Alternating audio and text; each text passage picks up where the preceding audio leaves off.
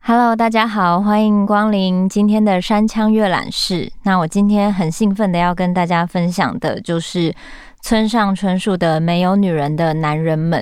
因为我就是很喜欢村上春树，所以因为近乡情怯的感觉，一直到现在才开始分享他的书。那会分享这一本书，是因为最近那个在车上这部电影呢，就是改编自《没有女人的男人们》的这本书的第一篇，叫《Drive My Car》。然后我其实第一次在还没有改编成电影前看这本书的时间点是在应该是在二零一四年，诶，可能是二零一一四或一五年左右。等一下我看一下它一开始，嗯，总之呢，就是那个时间点就是我在拍一把青的时候，所以呢，其实我那时候是把这本书带到上海的那个拍摄的片场。然后想说啊，应该没有时间看书吧，所以其实我就只带了这一本。然后，所以现在在翻到这一本的时候，就会想到之前在上海拍片的时候，它就是我唯一的那个行李中的书这样子。所以我觉得有时候一本书，其实它给你的记忆可能不只是书中的故事，还有你在什么样的情境下阅读它，它也会有不同的年份记忆。然后我看到它出版一刷是二零一四年的十月。二十四号，那其实应该就是大概在那个时候，我就是出版的时候就阅读过了。然后只是这次他翻拍成电影以后，我又再重新回来看这本小说，突然觉得他跟我现在的心境有一点像，因为就是当演员也一阵子了，然后有时候会突然想说，哎，对啊，我为什么会当演员呢？然后当演员的感受，有时候人家就是会稍微好奇一下演员这个职业。在干什么呀？或是演员这个身份的时候，你都在想什么？然后怎么样成为演员？好像大家有时候会多少对这些问题有兴趣，就问我。可是每当我收到这些问题的时候，我就会觉得说：“哎，我其实从来没有想过。”然后再次回来读这本书的时候，好像瞬间被就是小说里面的人物。好像回答到了一些问题。那当然，小说跟电影它不会完全一样，因为任何东西只要经过改编都是再创作，所以大家可以分开来看。就是你可以单纯看书。然后再去看电影，不要觉得说，哎，好像怎么拍的没有那么村上春树。我觉得就是可以分开来看，这样你就不会有一种就是，哎，怎么好像没有照着书拍？因为电影是电影，然后书是书，它是根据这个原著作去改编的。然后有时候会看到很多村上春树被改编的电影，被说好像没有村上春树的味道。但是有时候大家也要尊重影像作品的导演的视野，或是里面的演员，或是大家集体创作以后。当然会跟村上春树一个人去写的书会不太一样。那不管你觉得他像不像村上春树的风格的电影延伸，或是它单纯是另外一部电影，我都觉得带着不同角度去看的话，就是你会接收到更多创作者的想象，或是每个人对这本书的想象延伸的创作以后，长出不同的世界。总之，我一直都很喜欢村上春树的书，然后所以他相关的电影。不管他有没有那么像村上春树，我也都非常喜欢。那我们今天就是要来阅读一段，就是《Drive My Car》的。我再次看完电影，重新翻过这本书以后，特别有感觉的片段。那我们翻到第二十七页。那我要开始喽。我可以问一个问题吗？美沙纪说，一边想事情，一边恍神地望着周遭风景的家福，吃惊地看着他的脸。因为长时间一起坐在车上，大约两个月了，美沙纪极少自己主动开口说话。当然，加福说：“加福先生为什么会当演员？上大学的时候被女同学邀请加入学生剧团，本来对戏剧并没有兴趣。其实我是参加棒球社的，高中时代我是棒球队的游击手，对手背很有自信。”不过，我所上的大学棒球社对我来说水准有点过高，所以抱着姑且试试看的轻松心情进了剧团，想跟那些女同学在一起也有关系。不过，参加了一段时间之后，渐渐知道自己很喜欢表演，在表演时可以变成自己以外的人，而且结束之后又可以恢复成自己，这让我很开心。可以变成自己以外的人会很开心吗？如果知道可以恢复成自己的话，没有想过不想恢复成自己吗？家福想一想，第一次被这样问，路上正塞，他们正在首都高速公路上，正朝竹桥的出口方向开，因为也没有别的地方可以回去吧。贾福说。美沙纪对这点没有表示意见，暂时继续沉默。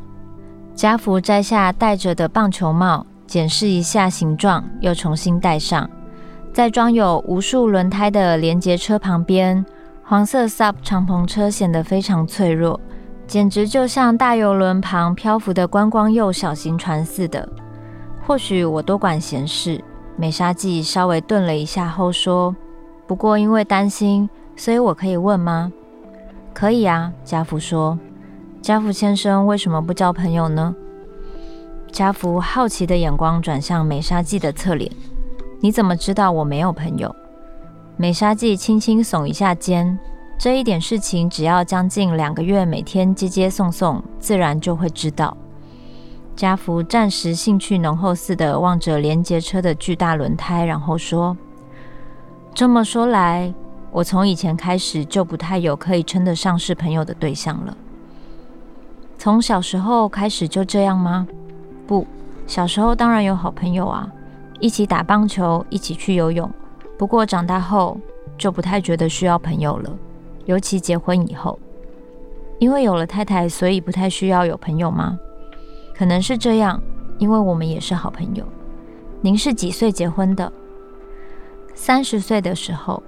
我们在同一部电影中演出，因此而认识。不过当时她是第二女主角，我是配角。车子在车阵中一点一点的往前进，就像每次上首都高速公路时那样。把顶棚关起来。你完全不喝酒吗？家福为了转换话题而这样问，好像体质不能接受酒精。美沙纪说：“我母亲经常因为喝酒而惹出问题。”可能跟那件事也有关系。你母亲现在还会引起问题吗？美沙纪摇了几次头。我母亲过世了，她喝醉酒开车，方向盘打错，车子打转飞出道路，撞到树，几乎当场死亡。在我十七岁的时候，真可怜。家父说，那是自作自受。美沙纪很干脆地说，这种事情一定会发生，只是迟早的差别而已。沉默一阵子。你父亲呢？也不知道在哪里。我八岁的时候离家出走，从此一次都没有见过，也没有联络。因为这件事，母亲一直在责怪我。为什么？我是独生女。我母亲经常说，如果我是个比较可爱又漂亮的女孩子的话，父亲应该也不会离家出走。就是因为我天生太丑，所以才会被抛弃。你一点也不丑。家福以安静的声音说。只是你母亲要这样想而已。美沙纪再轻轻耸一下肩，平常还不会这样，一喝了酒，母亲的话就多起来。同样的事情会反复说好几遍，这样听得很受伤。很抱歉，老实说，他死的时候，我还觉得松了一口气。这次的沉默比刚才继续更久。你有朋友吗？家福问。美沙纪摇头，没有。为什么？他没回答。只眯细了眼睛，一直注视着前方。家福闭上眼睛，想睡一下，但睡不着，一再反复停车和起步。他每次都小心地换挡。旁边车道的连接车像巨大的宿命影子般，在 SUP 车旁忽前忽后地移动着。我最后一次交朋友是将近十年前的事。家福放弃地睁开眼睛说：“或许应该说是像朋友的人比较正确吧。”对方比我小六七岁，人相当好，喜欢喝酒，我也陪着喝，边喝边聊了各种事情。美沙纪轻轻点头，等他继续说。家福犹豫了一下，干脆说出口：“老实说，那个男人有一段时间跟我太太睡觉，对方不知道我知道这件事。”美沙纪花了一点功夫才明白那话的内容。也就是说，那个男人跟家福先生的太太有性关系是吗？是啊，大约三四个月，我想他跟我太太有过几次关系。家福先生是怎么知道的？他当然瞒着我，但我就是知道。这要说明，说来话长，不过不会错，并不是我想太多。美沙纪在车子停止之间，用双手调整后视镜。您的太太跟那个人睡觉的事，对家福先生和那个人的友谊没有妨碍吗？反而相反，家福说，我跟那个男人成为朋友，是因为我太太跟那个男人睡觉的关系。美沙纪闭着嘴，等待说明。该怎么说才好呢？我想弄清楚为什么我太太会跟那个男人睡觉，为什么非得跟那个男人睡觉不可？至少那是最初的动机。美沙记深深呼吸一下，胸部在夹克下面慢慢隆起，然后沉下。这种事情心情上不会很难过吗？明明知道对方是跟自己太太睡觉的人，还一起喝酒聊天，不可能不难过啊。家父说。不愿意去想的事情还是会去想，不愿意回忆的事情也会想起来。不过我会发挥演技，换句话说，因为那是我的工作。你会变成别的人格？美沙纪说：“没错。”然后再还原到原本的人格。没错，家父说：“不愿意也会还原，不过还原之后和之前所站立的位置会稍微不同，那是规则。”不可能完全和以前一样。开始下起小雨，美沙季拨动几次雨刷。这样一来，家福先生明白了吗？为什么太太要跟那个人睡觉？家福摇摇头，不，还是不明白。我想可能有几件他有而我没有的东西，或者该说，我想可能有很多。不过我并不明白其中的什么抓住他的心。因为我们并不是以那样针尖般的层次在行动的，人与人的关系，尤其是男人和女人的关系，怎么说都是整体上的问题，更暧昧、更任性、更悲切的事情。美沙纪暂时想了一会这件事情，然后说：“不过虽然无法理解，还是继续跟那个人当朋友吗？”家福再摘下一次棒球帽，这次把那个放在膝盖上。然后用手掌来回抚摸着头顶，该怎么说才好呢？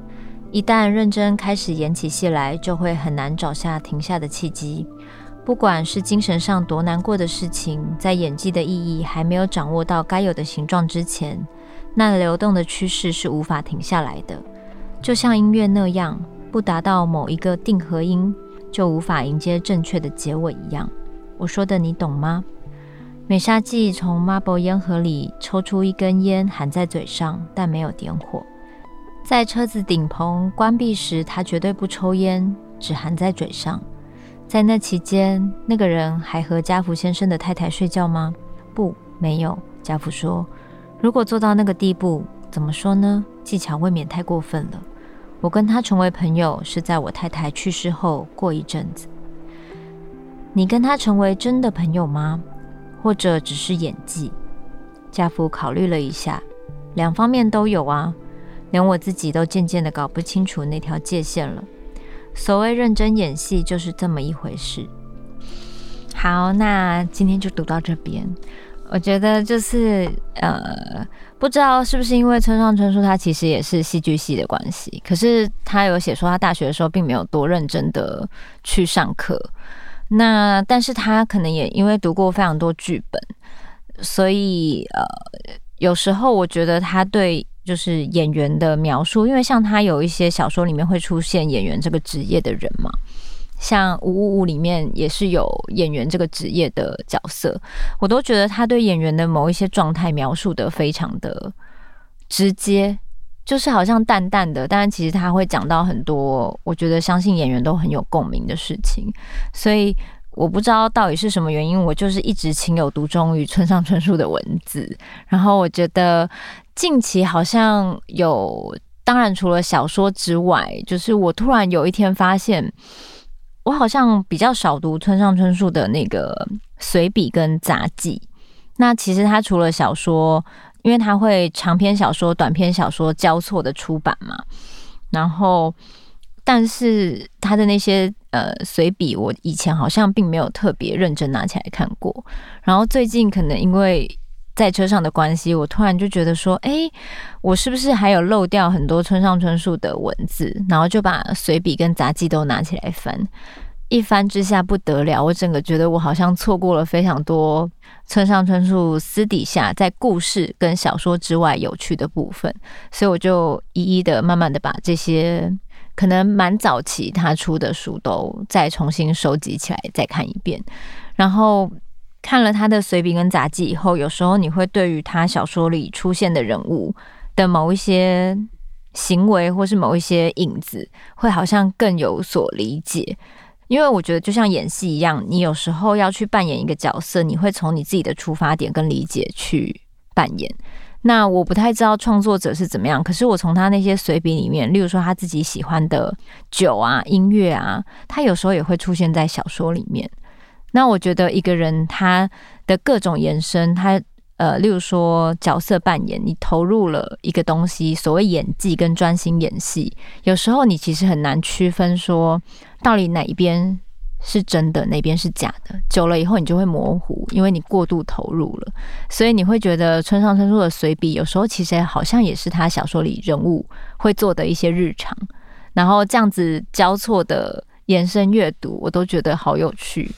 所以也是推荐，就是嗯，不管你是喜欢在车上这部电影，或是喜欢村上春树的文字，都是可以分开读读看。然后关于演员的描述，还有就是，例如说你投入过某个角色以后，你再回到原本的生活，我觉得他描述得很好。就是你可能就算你可以回到原本的生活，但你站立的位置还是不太一样。那个东西其实很微妙，就有点像是你。可能经历过某些事情，跟你没经历过这件事情之前，你的视野也会不一样。所以，呃，在我们成长的路上，可能会发生各式各样的事情，它会让你可能变得更有一些生活经验，或是更成熟。但是，当你经历过那些之后，你可能会跟原本的你不一样，但是你还是你。总之，就是有这些微小的差距。那所以，演员的。这个身份透过角色的人生，也会一直经历不同的事情。那他可能会因为这些角色更丰富，所以他的视野也会更不一样。所以我觉得演员这种神奇的职业，就像他说的一样，有时候一投入，你很难停下来。就像那个他刚刚用音乐描述的那样，就是你就算知道，哎，这个地方就是好像是不是要。想一下，可是你的身体跟你的行动已经完全沉浸在角色里了，所以那个是一个无法暂停的事情。那，不管大家对演员的想象是什么，我觉得其实我们生活中常常在有各式各样的角色扮演。我觉得人其实是一个很会各式各样想办法在各种情境下生存下来的动物，因为人会思考，而且人会说谎。所以，就像在这真真假假的世界中呢，你可以看到这本小说里对演员的某一种描述，然后也可以在电影中里面看到，我觉得那个演员很细腻的部分啦，就是关于妻子可能跟别的男子有一些关系，然后大家看起来好像知道，你知道，我也知道，但我们都不说破，那这是说谎吗？或是只是没有把话说完？但是我觉得这些。呃，就像村上春树说的，男女之间的一些情愫跟暧昧，就是很难解的东西。那像我小时候可能演戏的时候，其实我并没有这么多呃人生经验，所以那时候其实我看村上春树的书，其实真的学到很多，因为他很常描述男女之间的一些感情或暧昧朦胧的东西，还有男生的思考逻辑。就我以前可能完全不知道男生在想什么。但是村上春树不管是随笔或小说里面，都会把男性的主人公描述得非常的细腻，然后当然他描述的女生也都有很多特殊的气息，所以总之就是好喜欢村上春树啦，就分享到这边喽。希望大家可以多多找村上春树的各式各样的作品来看，然后也欢迎大家去看电影。那今天的山枪阅览室就分享到这边，我们下周见。